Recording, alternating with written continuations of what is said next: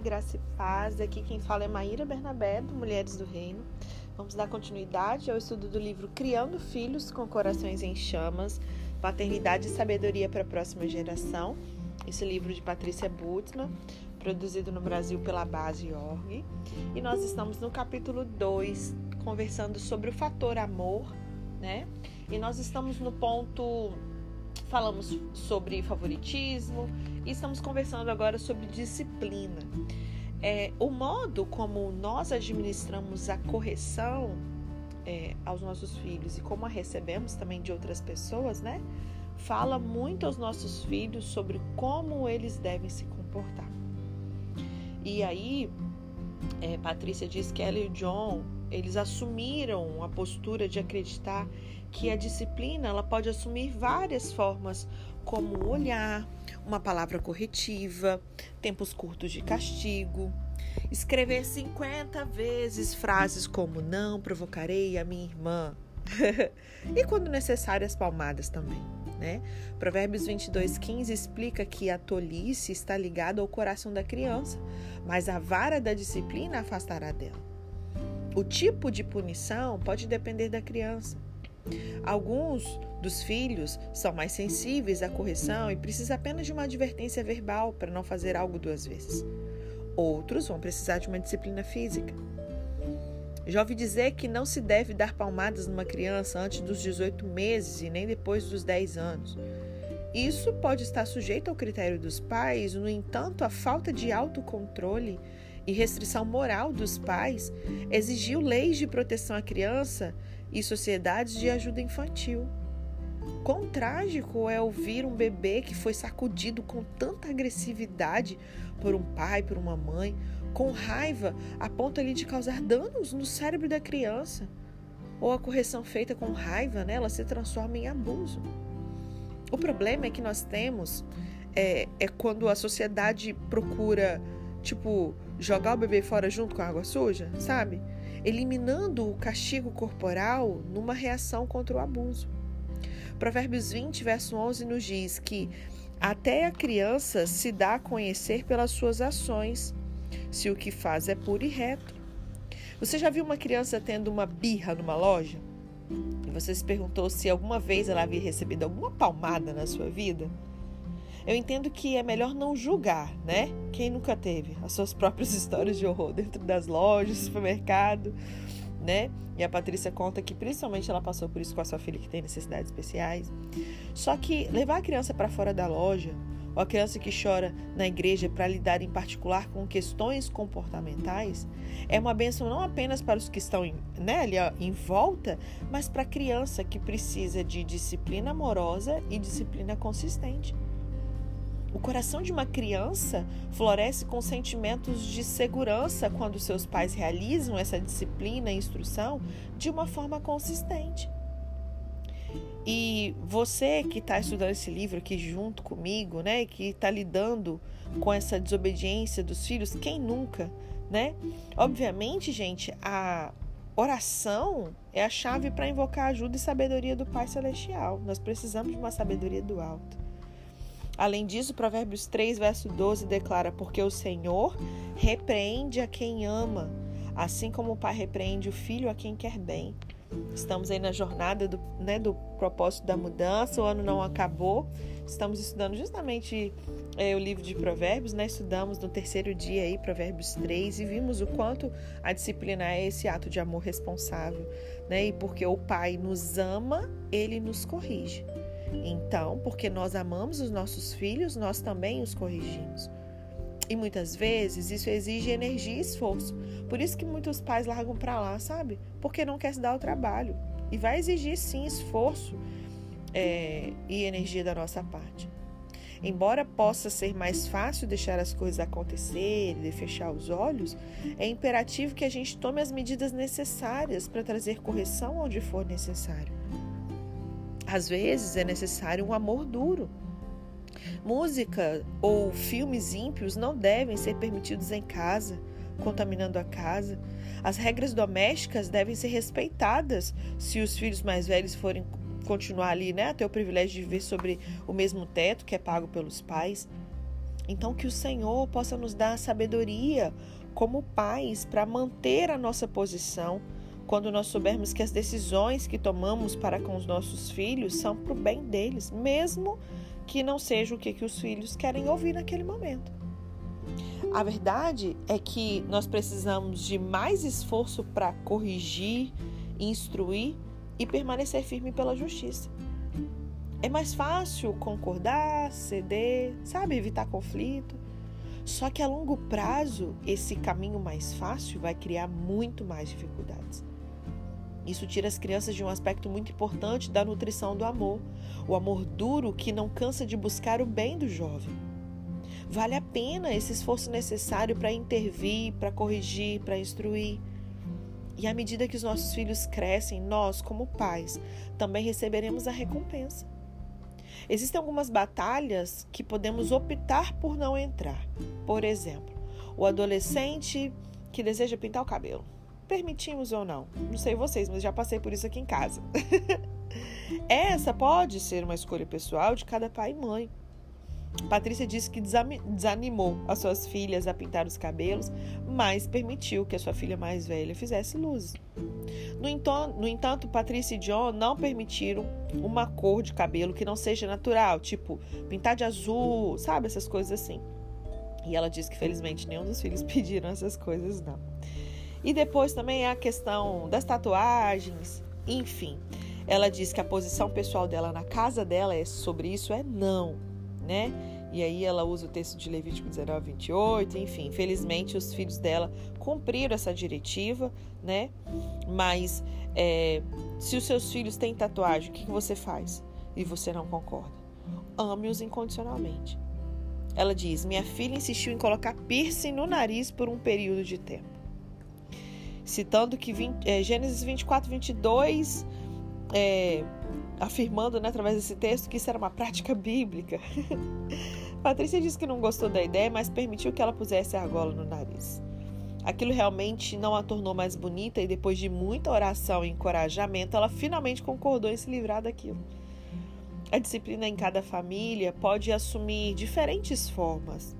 Proibição de sair com amigos, proibição de usar o carro da família por um período de tempo, para aqueles que são mais velhos, escrever frases repetidamente, né? Como não provocarei a minha irmã. Ou deixando de dar dinheiro para certos itens, entre aspas, necessários. Torne evidente que o amor é o que motiva o seu ato de disciplina. Porque eles não podem sentir ódio, sabe? Assim, eles precisam entender por trás daquele ato de disciplina que existe amor nisso. Isso é essencial para que a criança volte à sabedoria, mesmo que demore anos. Em uma discussão recente com a filha deles, Zoe, ela gentilmente indicou que John sempre dava abraços após a disciplina e dizia o quanto amava, e eu não dispunha a fazer o mesmo. Patrícia compartilhando, né? Você pode aprender com os, com os meus erros. Após um tempo de disciplina, é importante ter reafirmação verbal e física do amor. Um abraço, um incentivo, uma garantia de pertencimento total como um membro valioso da família. Então, em outras palavras, o isolamento prolongado no quarto ou a sensação de que eles estão na casinha é contraproducente. Nós devemos desfrutar da criação dos nossos filhos e se deleitar com eles. E ela diz: Eu me lembro de sair do hospital com a recém-nascida Zoe quando a enfermeira nos chamou, dizendo: Aproveite o seu bebê. De alguma forma, essas palavras me atingiram de uma forma especial e eu nunca esqueci. É claro que eu estava disposta a desfrutar do meu bebê em todos os momentos da sua vida, desde a troca de fraldas, passando pelas aulas de matemática até a celebração do casamento. Só que o prazer de ser pai ou mãe pode ser roubado por uma criança que não tem, bem, paternidade e maternidade. Provérbios 23, verso 25 expressa isso. Dê essa alegria ao seu pai e à sua mãe, e que se encha de felicidade aquela que o deu à luz. Herança do Senhor são os filhos, o fruto do ventre seu galardão. Como flechas na mão do guerreiro, assim são os filhos da sua mocidade. Feliz o homem que enche deles a sua aljava, não será envergonhado quando enfrentar os seus inimigos no tribunal. Salmo 127, verso 3 a 5. Um outro ponto que ela traz nesse capítulo, ainda sobre o fator amor, é a rivalidade entre irmãos. O Salmo 133 diz: Como é bom e agradável viverem unidos os irmãos. Ali o Senhor ordena a sua bênção e a vida para sempre. Essa palavra irmãos aqui, é, sabemos que o Antigo Testamento, a maior parte foi escrito em hebraico, né? É a palavra ash no hebraico, que significa irmão ou parente imediato. Visto que Jesus é o príncipe da paz e 1 Pedro 3,11 nos aconselha a buscar a paz, é muito importante manter um ambiente de paz em nossos lares. A rivalidade entre irmãos pode ser um obstáculo direto a essa paz. Relacionamentos rompidos entre irmãos pode ser uma maldição geracional para as famílias. Ela mesma diz que ela testemunhou isso na sua linhagem familiar é, dois dos seus tios deixaram de se falar por anos. Houve uma desarmonia entre alguns dos, dos seus irmãos. No lado da família de John também há uma acentuada falta de proximidade entre irmãos. Então, por conta disso, ela e John procuraram ser bem proativos para não ver esse padrão sendo repetido nos filhos deles.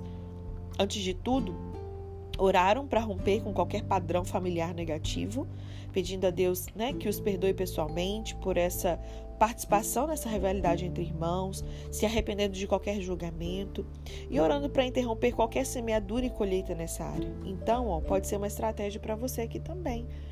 Você perceber alguns padrões né, de comportamento familiar que seja negativo, que você não quer sobre a sua casa, família, filhos e próxima geração, ore por isso. Amém? E eles também procuraram tomar providências rapidamente quando eles viam desunião entre os seus filhos, trazendo correção e buscando promover respeito e unidade. Às vezes, quando é preciso tomar uma decisão sobre quem recebe o que e quando, é, nós somos favoráveis ao irmão mais velho, pedindo ao irmão mais novo que honre a idade mais avançada do irmão ou irmã. Olha que estratégia legal também.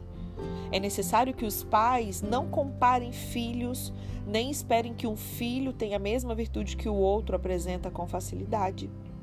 E como discutimos anteriormente, os pais devem evitar o favoritismo, porque isso pode aumentar essa rivalidade entre irmãos né? E ela diz que as suas duas filhas mais velhas, elas são muito diferentes nas suas personalidades. Gabriela é mais extrovertida, faladora, sabe? Propensa a fazer compras. E Aquila é mais silenciosa, sensível, generosa por natureza.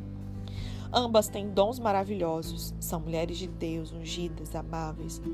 Às vezes elas também discordavam e até recentemente moravam juntas em Kansas City pois ambas estudavam na universidade naquela cidade. E aí surgiram alguns conflitos sobre quem seria encarregada dos assuntos domésticos na casa delas ali, em Kansas. Enquanto ela orava, né, Patrícia orava sobre o que fazer, o Senhor deu a ideia de escrever um e-mail para elas. Surpreendentemente, depois de receberem o e-mail, eles não ouviram mais queixas de uma sobre a, uma sobre a outra, né? E aí ela pensou em transcrever essa carta aqui para a gente ter acesso, tá? Então, em suma, se nós pedirmos sabedoria em como lidar com rivalidade entre irmãos, o Senhor vai nos dar. O conselho de Patrícia para mim e para você é não apenas deixar para lá, mas buscar a paz em nossos lares, entre os nossos filhos e em espírito de oração, eles, por sua vez, terão seus lares de paz no futuro também. Amém? Vou ler aqui então o e-mail, a cartinha que ela mandou para as meninas. Caras Gabriele e Áquila. Quando eu era criança, na fazenda, fui a caçula por 10 anos. Isso me trouxe algumas vantagens, como não ter que trabalhar tão duro quanto meus irmãos, pelo menos até que saíssem de casa. E também algumas desvantagens. Ao trabalhar com os meus irmãos, eles geralmente me davam ordens. Às vezes havia guerra total, como quando jogávamos ovos um, um no outro lá no galinheiro Empurrávamos alguém na piscina, atacávamos com bolas de neve. Havia momentos bons, como quando recebi ajuda para levantar um fardo de feno pesado ou pegar meu cavalo no campo. A minha irmã linda me ensinou matemática e como contar as horas. Eu chorei quando Maria saiu de casa porque ela brigou com meu pai. Eu ainda me lembro de Eide colocando molho de queijo em seu ovo cozido todas as manhãs. Sibrin era um homem bom, era um bom irmão. Levei Joel para pescar muitas vezes no riacho. Hart, bem, ele sempre foi diligente. Esses dias se foram agora, perdidos nos anos, à medida que todos crescemos e administramos nossas próprias casas e famílias. Por alguma razão, Deus me escolheu para ser uma das mais jovens. Quando meu irmão Joel apareceu dez anos depois, no começo eu fiquei muito feliz por ter um irmãozinho como eu pedia. Minha alegria durou o tempo que levou para ele voltar para casa, da casa para o hospital, porque eu percebi que eu não era mais o bebê da família que recebia maior atenção. Oh, que alegria é a ordem de nascimento! Falando em ordem de nascimento, como sabemos, Gabriele veio em 1993 e Aquila em 1995, como Deus designou. Assim, Gabriele estava em Kansas antes de Aquila e já administrava os assuntos domésticos há três anos. Ela conseguiu fazer isso perfeitamente? Não. Ela fez um bom trabalho? Sim. Portanto, embora eu tenha certeza de que Gabriele aprecie novas ideias e assistência na administração da casa em Kansas, o fato é que, no fim das contas, Gabriele é quem dá as ordens e define as regras, ou seja, é a abelha rainha. Então, aproveitem seu tempo como irmãs, vivendo juntas em harmonia. Felizmente não há ovos de galinha para vocês jogarem uma na outra. Bem, não peguem na geladeira. Antes que percebam, o tempo terá terminado e vocês estarão cansadas, terão seus próprios filhos, a quem estarão tentando convencer a se darem bem. Ah, e sim, realmente queremos essa bênção que o Senhor ordena, citando o Salmo 133. Com amor, sua mãe. Que legal que a gente possa ter essa mesma sabedoria para lidar com essas né, situações que vão surgir entre os nossos filhos também. Outro ponto que ela traz aqui é sobre entretenimento. Algo que pode até gerar polêmica, né? Ao procurar construir uma base sólida de amor na vida dos filhos, acredito que um dos maiores fatores que dificultam a causa é televisão, videogame, dispositivos eletrônicos portáteis, uso excessivo de computadores, em suma, esse excesso de entretenimento. As telas de T, de TV, desculpa, elas são tragicamente usadas como babás para as crianças e até para jovens. Eles não apenas podem introduzir muitas ideias e filosofias anticristãs, mas também podem substituir a comunicação e a interação face a face com os pais e com os irmãos. John e Patrícia tiveram tanta convicção a respeito disso que eles simplesmente se livraram da sua TV há muitos anos. Ao invés de um bombardeio de imagens naquela enorme tela central de muitas salas de TV, eles conversaram com seus filhos, jogaram vários jogos de tabuleiro, de cartas, saíram para academia, praticaram esportes ou exercícios juntos, passearam com o cachorro, fizeram compras juntos. Seus filhos aprenderam a ser bons leitores, estudantes da Bíblia, se interessaram por conversas com pessoas reais e não em desperdiçar a vida num mundo virtual, jogando com alguém em algum lugar em outra tela. Certa vez ela ficou na casa de, um, de uma família que o filho de 23 anos só saía do quarto onde ele estava jogando jogos de computador online, né? Para comer. Eu já vivenciei isso, não aqui em casa, né? Eu já vi famílias passando por isso. quarto do menino todo escuro, o menino ficava o dia inteiro só naquele troço ali jogando. Ela disse que estava lá no aniversário dele, mesmo depois do bolo e das velas, ele voltou para o quarto para voltar para o computador. Ela se sentiu bem triste no seu espírito com aquela cena. Partes inteiras dessa geração não estão aprendendo a perseguir o seu destino ou interagir no mundo real. Eles são excessivamente entretidos no mundo virtual. Gente, isso aqui é muito sério. E eu quero convidar você a refletir sobre isso. Né? Há um tempo atrás eu estava vendo a Sânia Marcilli falando sobre isso e tantas outras mulheres que a gente vê que decidiram tipo exterminar mesmo as telas. Para nós que temos eh, independente se é uso excessivo ou não, às vezes pode até ter um uso saudável, não, mas a gente tem aqueles aplicativos de controle, a gente estabelece, são tantas horas por dia de acordo com a idade, conforme né, a medicina recomenda, que o saudável é até tanto tempo, de acordo com a idade que a criança tem e tal. Mas ainda assim, né, para nós que temos é, as TVs e as telas liberadas em nossas casas, quando a gente vê alguém falando um negócio desse assim, parece sim, isso é surreal, né? Mas é totalmente possível, né? Os pais de crianças pequenas devem começar a ensinar essa lição cedo.